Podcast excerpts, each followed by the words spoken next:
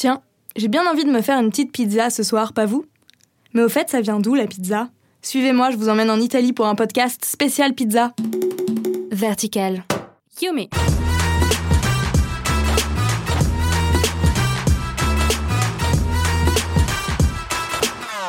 Salut, moi c'est Romy, je suis une dingue de food et je vous donne rendez-vous tous les samedis pour vous parler de la culture food d'un pays. Aujourd'hui, l'Italie et ses pizzas.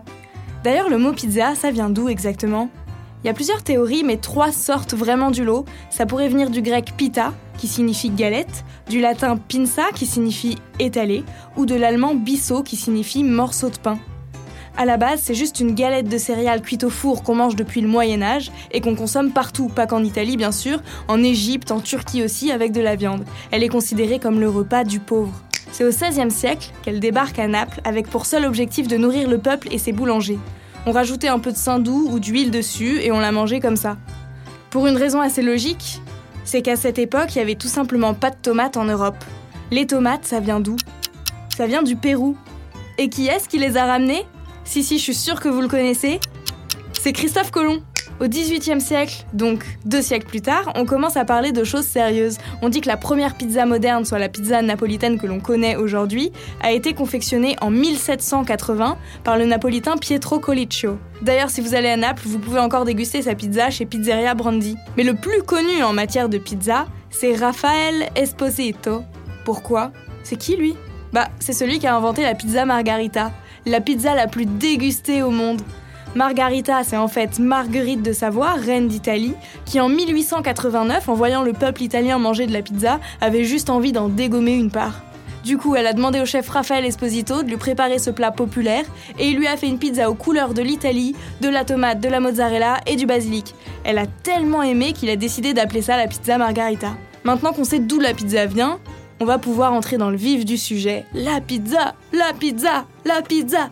Guillaume Grasso, français d'origine italienne, a ouvert l'une des cinq pizzerias françaises reconnues comme la Vera Napoletana. Je suis allée le voir pour qu'il m'en dise plus sur la pizza qu'il affectionne tant. La pizza napolitaine, c'est avant tout euh, un, style de pizza.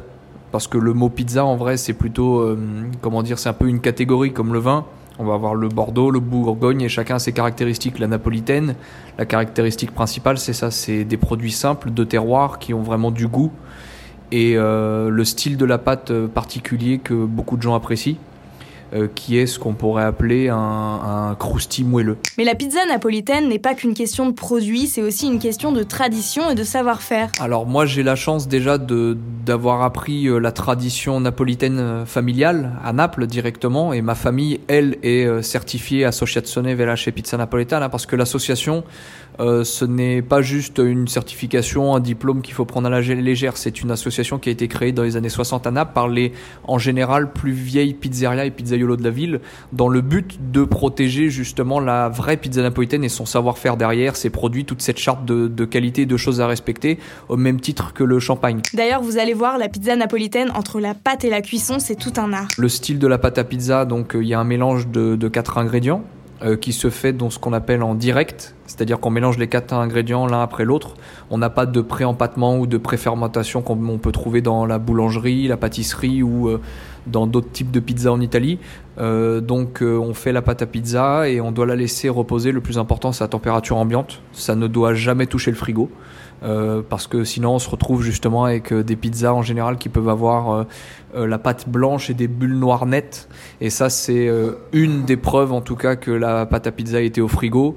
et ça, pour la légèreté et la digestion de la pâte, c'est pas très bon. Le four à bois, en fait, fait que donc il y a la voûte et il y a la pierre réfractaire et le fait de poser le bois donc sur la pierre réfractaire permet justement dans le four à ces trois chaleurs à plus de 400 degrés de permettre cette cuisson de la pizza napolitaine qui est relativement rapide qui est euh, de maximum 1 minute 30 et à Naples même en fonction des quartiers la pizza est différente. Hein Guillaume? Maintenant le truc qu'il faut savoir c'est que d'origine la pizza napolitaine change selon les quartiers d'aspect visuel. C'est-à-dire que la pizza c'est un peu euh, l'ancêtre justement du fast food c'est-à-dire qu'à l'époque euh, Naples qui était en général une ville assez pauvre tu la mangeais vraiment comme comme, euh, comme si nous on mange voilà des pâtes nature parce qu'au niveau finance ça va pas trop quoi. Et du coup quand tu vas dans des quartiers très populaires la pizza va être très grande, ça va être ce qu'on appelle nous en napolitain la route carrosse parce que c'est vraiment grand et assez fine.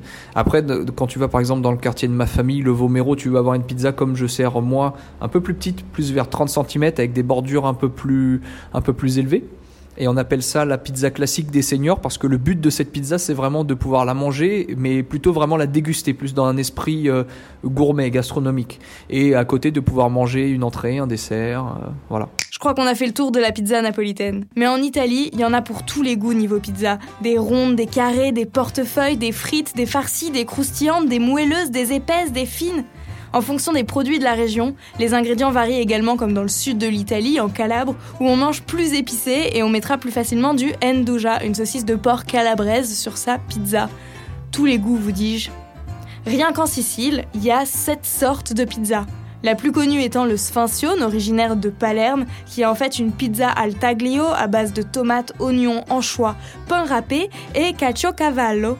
Là, pour le coup, la pâte à pizza est très épaisse et moelleuse. En règle générale, la pizza sicilienne se caractérise par une pizza farcie, comme une espèce de calzone, frite ou non, et composée d'ingrédients de la région sicilienne comme les anchois ou les capres. Chez Pizza di Loretta, c'est de la pizza romaine dont on a parlé. Donc vraiment la caractéristique principale de la pizza romaine à la coupe, c'est euh, cette cuisson dans des tôles qui sont euh, en acier euh, et, rectangulaires. La vraie différence, c'est déjà au niveau de la, de la taille de, la pâte. On est sur une pâte qui est beaucoup plus fine que la pizza napolitaine. Et la pâte pour les pizzas à la coupe romaine, comme on fait chez Di Loretta, est plus croustillante que les pizzas napolitaines. Et si à Naples on mange des pizzas entières assis dans des pizzerias ou debout en portefeuille, à Rome c'est vraiment une version street food pratique et rapide à manger qui fait le succès de cette pizza. C'est une pizza justement parce qu'elle est rectangulaire, elle peut aussi se manger euh, dans la rue. Donc on est plus dans la version euh, street food. On vend la pizza à la coupe et au poids, c'est-à-dire que tu peux prendre un tout petit morceau de pizza. Après, tu peux varier les choix de pizza, c'est-à-dire que tu peux prendre quatre pizzas différentes. plutôt qu'une ronde qui est la même, pour, la même pour tout le monde. Et la pizza hawaïenne alors? Vous savez celle avec de l'ananas dessus? Qu'est-ce que t'en penses, toi, Guillaume? Bah, euh, déjà d'arrêter, et puis euh, d'aller à Naples pour peut-être comprendre un jour ce que c'est qu'une vraie pizza. On ne consomme pas l'authenticité, et c'est un gros problème, je pense. Et pour vous, ce sera avec ou sans ananas? Ça y est, ce podcast est fini. Retrouvez les adresses mentionnées dans la description du podcast et suivez-nous sur le Instagram de Vertical Audio FR. Bon appétit et à bientôt. Guillaume.